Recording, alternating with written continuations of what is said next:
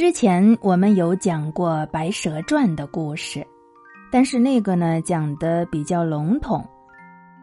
今天开始，我们再讲一个详细版的白娘子与许仙的故事。第一集，游湖借伞。白娘子与许仙的故事，这是一个古老而优美的神话传说。早在南宋时期就广为流传了。相传，在四川省峨眉山的一个山洞里，住着两条修炼千年的蛇精，一条是白蛇，一条是青蛇。两个蛇精耐不住洞中的寂寞，向往人间男婚女嫁的幸福生活，便在一年清明节的前夕，瞒着他们的师傅骊山老母。化作两个美丽的姑娘，白蛇变成了一个小姐，取名白娘子。她长得可真漂亮，就像一朵刚刚出水的芙蓉。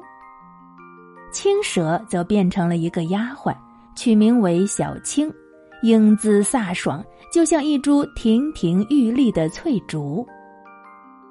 白娘子和小青架起云朵，一直朝着东方飞呀飞呀，飞到了号称人间天堂的杭州，在城内租了一家宅院暂住下来。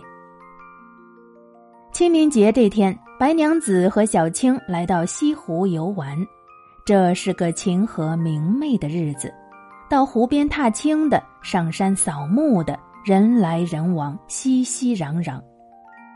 白娘子和小青玩了一会儿，来到断桥边，看见有个书生正倚着桥栏向远处眺望。白娘子仔细看了看那个后生，见他身材不高也不矮，生得眉清目秀，相貌忠厚，心里十分高兴，不由得一见钟情。他看了小青一眼。小青会意的笑了笑，说：“姐姐放心，让我略施小计，管保他送上门来。”小青的话音刚落，只见从西北方向飘来一片乌云，天上顿时下起雨来。那个书生急忙到湖边去雇一条船，钻到了船棚里，准备回到城里去。就在这时候，他忽然看见有两个美丽的女子向岸边跑来。有一个丫鬟模样的姑娘一边跑一边说：“船家，慢点开船，能让我们搭搭船吗？”船家回答说：“这船是相公自己雇的，要往钱塘门去。”那姑娘又说：“雨下的这么大，我们俩女流之辈又没有带伞。”还望老人家行个方便吧。书生听了，从舱口探出头来问：“二位大姐要到哪里去呀？”姑娘回答说：“我们到太平桥上岸。”书生就说：“呃，倒也顺路，那就请二位大姐上船，一同回去吧。”白娘子和小青登上了船，连连向书生道谢。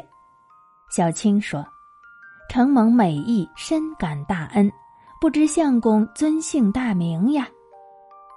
书生就回答说：“我姓许，因为小时候在断桥边遇到过神仙，我阿爸就给我取名叫许仙。”白娘子和小青互相看了一眼，两个人都笑了。白娘子又问许仙府上在哪里，许仙说：“自从父母亡故之后，我单身一人，寄住在钱塘门姐姐家里，在王员外的药店里当个小伙计。”小青听了，忽然拍手笑道：“真是太巧了，太巧了！我们家小姐也是个落难的千金，和你一样无依无靠，四处飘零。”看来你们二人同病相怜，真是天生的一对儿啊！直说的许仙红了脸，白娘子也低下了头，却又暗中偷偷相看。不一会儿的功夫，太平桥到了，雨却仍下个不止。小青说：“许相公，我想借你的宝伞一用，免得我们小姐淋湿了衣服。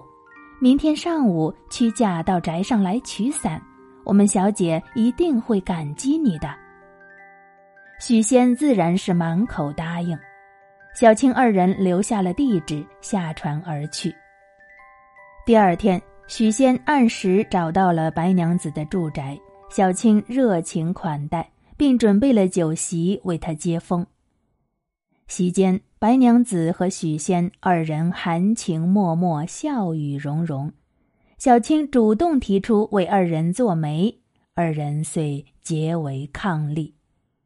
戏文里称这一出为“游湖借伞”。